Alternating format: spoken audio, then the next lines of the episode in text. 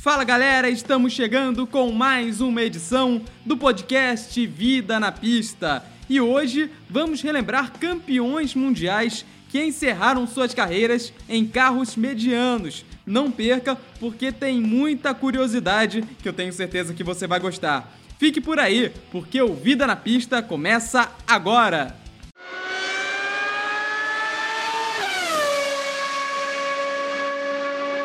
E primeiro da nossa lista é Graham Hill, campeão mundial de 1962 e 68, encerrou sua vitoriosa carreira numa equipe de meio para o final do pelotão, só que era sua equipe própria, a Embassy Hill, que era o time que ele mesmo havia montado, correndo com chassis Shadow e Lola e estreando seu chassi próprio em 1975. Infelizmente, a última lembrança de Graham Hill na Fórmula 1 é no Grande Prêmio de Mônaco de 1975, quando ele não conseguiu classificação para a corrida. Graham Hill, que é o Mister Mônaco, com cinco vitórias, recorde que seria superado anos mais tarde por Ayrton Senna, que se tornaria o rei de Mônaco, conquistando seis vitórias no Principado. Após aquela corrida, o Rio infelizmente acabou falecendo, com grande parte do staff de sua equipe em um acidente aéreo. So box, box, box. O nosso próximo campeão da lista é brasileiro. Estamos falando de Emerson Fittipaldi. O Rato conquistou o título de 1972 pela equipe Lotus e em 1974 foi campeão pela McLaren. O Fittipaldi ficou na equipe inglesa por mais um ano, em 75, quando foi vice-campeão, perdendo o campeonato para o austríaco Nick Lauda. A partir de 1976, o Emerson resolveu dar uma virada na sua carreira. Ele resolveu entrar como piloto na equipe Fittipaldi, que era uma iniciativa dele ao lado de seu irmão, também piloto, Wilsinho Fittipaldi. O Emerson ficou na equipe até a temporada de 1980, alternando entre resultados bons e ruins. O melhor resultado foi no Grande Prêmio do Brasil de 78, quando Emerson Fittipaldi o segundo lugar. E a equipe se mostrou uma, um time forte de meio de pelotão. Vale lembrar que a equipe Fittipaldi, em 1980, terminou o campeonato Ari e McLaren. Era um projeto consistente, mas que infelizmente, por falta de patrocínio, acabou durando somente até o ano de 1982. O Emerson, como eu falei anteriormente, saiu da equipe em 1980 e naquele ano, inclusive, ele conquistou um pódio, terceiro lugar no Grande Prêmio dos Estados Unidos, mesmo lugar, mesma corrida da primeira vitória de Nelson Piquet. Aí, em 1984, o Emerson Fittipaldi foi para os Estados Unidos, onde construiu carreira sólida na Fórmula Indy, ganhando duas 500 milhas de Indianápolis e também o título de 1989 da categoria, fazendo a equipe Fittipaldi ficar definitivamente apenas da memória dos mais aficionados pelo esporte aqui do Brasil. Vale lembrar que o Fittipaldi novamente foi chefe de uma equipe no ano de 2003, mas aí na Champ Car, que era a dissidência da Fórmula Indy, a parte da kart da Fórmula Indy. Ele teve a equipe Fittipaldi Dingman, mas não era uma equipe propriamente brasileira, já que a maioria do seu corpo técnico, vamos dizer assim, era norte-americano e teve como piloto o português Thiago Monteiro.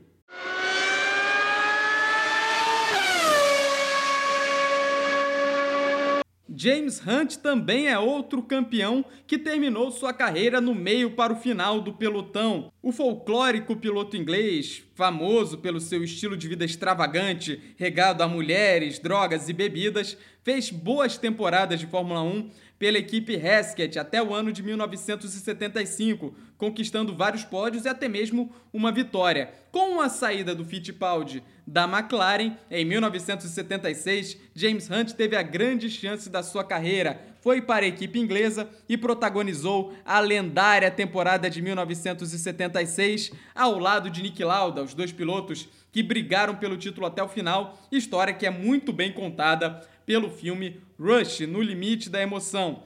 Com o acidente do Lauda no circuito de Nürburgring, fazendo o piloto austríaco ficar fora por algumas corridas, o James Hunt conseguiu a grande chance para abrir vantagem no campeonato e ser o campeão daquele ano. O porém é que a partir dali o desempenho dele nunca mais foi o mesmo. Em 77, ele até conseguiu algumas vitórias, mas em 78, ainda pela McLaren, uma temporada ruim acabou sendo a sua última pela equipe inglesa. Em 1979, James Hunt assinou com a equipe de Walter Wolff, a Wolff Racing, que vinha conseguindo bons resultados, principalmente com o piloto sul-africano George Scheckter, com quem teve até um vice-campeonato em sua trajetória na Fórmula 1. No entanto, o casamento com James Hunt acabou sendo desastroso. Nenhum ponto conquistado até o Grande Prêmio de Mônaco daquele ano, quando o James Hunt decidiu abandonar a categoria e deixou definitivamente a Fórmula 1, sendo substituído por outro piloto que acabaria sendo campeão posteriormente, o finlandês Keck Rosberg. James Hunt, em 1989, ainda testou a Williams, visando um possível retorno à Fórmula 1. Só que a idade já avançada acabou cessando qualquer chance de um possível retorno. So box, box, box. O australiano Alan Jones teve seu ápice na Fórmula 1 em 1980, quando foi campeão mundial derrotando o brasileiro Nelson Piquet.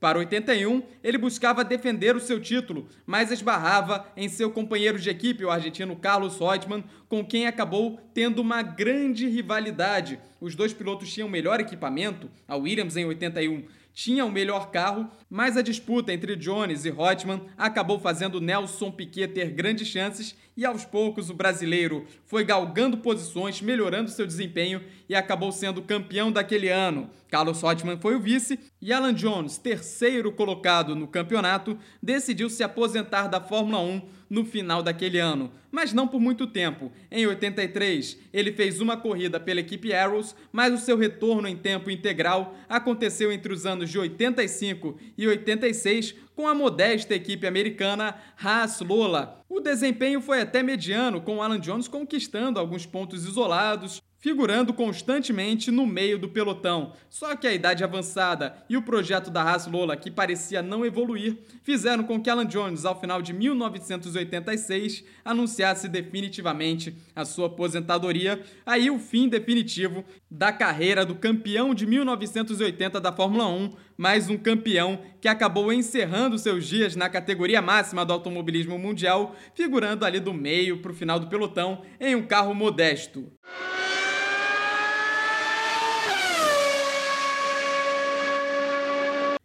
Kimi Raikkonen é o piloto com o maior número de corridas disputadas na Fórmula 1. O piloto finlandês, que começou na categoria em 2001 e está até hoje na Fórmula 1, ficando fora entre 2010 e 2011, é realmente um dos grandes nomes do automobilismo, sendo campeão mundial de 2007, o último piloto a ser campeão pela equipe Ferrari, sem falar nas passagens de grande destaque pelas equipes McLaren e Lotus. Após o desempenho bom justamente na equipe Lotus, até 2013, ele que correu na equipe em 2012 e 2013, a partir de 2014, o Raikkonen foi convidado para retornar à Ferrari, substituindo o brasileiro Felipe Massa. O começo foi bem difícil, apenas um 12º lugar em 2014, mas a partir de 2015 o desempenho melhorou e os pódios começaram a vir. O reencontro com a vitória estava cada vez mais maduro, mas ficava batendo na trave, não acontecia. O Raikkonen sempre perto de finalmente vencer novamente na Fórmula 1. O jejum foi quebrado apenas no Grande Prêmio dos Estados Unidos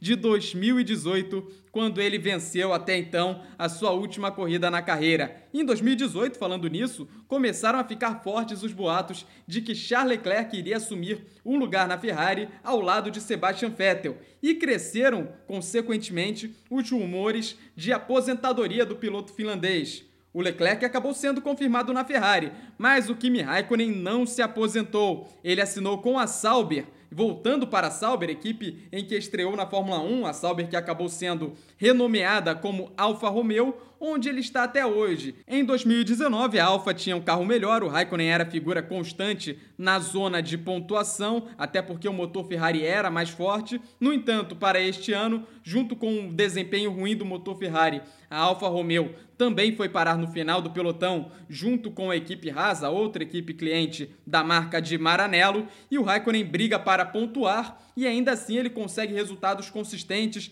já pontuou nesta temporada, bateu no Grande Prêmio de Eiffel em Nürburgring o recorde de piloto com mais largadas na Fórmula 1, superando Rubens Barrichello e vejam só, tem tudo para renovar com a equipe por mais um ano. Vida longa na Fórmula 1 para Kimi Raikkonen, que é este piloto carismático que todo mundo gosta na Fórmula 1. So box, box, box. Hora do nosso bloco de notícias enquanto a Fórmula 1 está de folga. Volta no próximo final de semana com o retorno do Grande Prêmio de Portugal em Portimão. Outras categorias seguem correndo, seguem na ativa e uma delas é a NASCAR. Neste final de semana teve corrida no Circuito Oval do Kansas, vitória de Joey Logano na primeira rodada, na primeira prova da fase dos oito dos playoffs. Com isso, Joey Logano está garantido na grande final da NASCAR em Phoenix. Falta ainda definir quem serão os outros três finalistas da NASCAR. Vale lembrar que a NASCAR, na última corrida, tem esse esquema de playoffs eliminatório com quatro pilotos disputando o título. Os favoritos para estar em Phoenix disputando o campeonato ainda são Kevin Harvick, que é o piloto com maior número de vitórias, e Danny Hamlin, o segundo com mais triunfos neste ano na categoria. Joe Logano já se junta entre eles, já temos três vagas bastante encaminhadas. Resta saber, a bem da verdade, a grosso modo, quem deve ser esse quarto piloto. Vale lembrar que também podemos ter surpresas, já que temos ainda duas corridas na fase dos oito, e se um piloto que estiver classificado entre os oito melhores disputando, ele vencendo é automaticamente classificado para a grande final. A principal categoria de Stock Car norte-americana volta já no próximo final de semana com a corrida no Oval do Texas.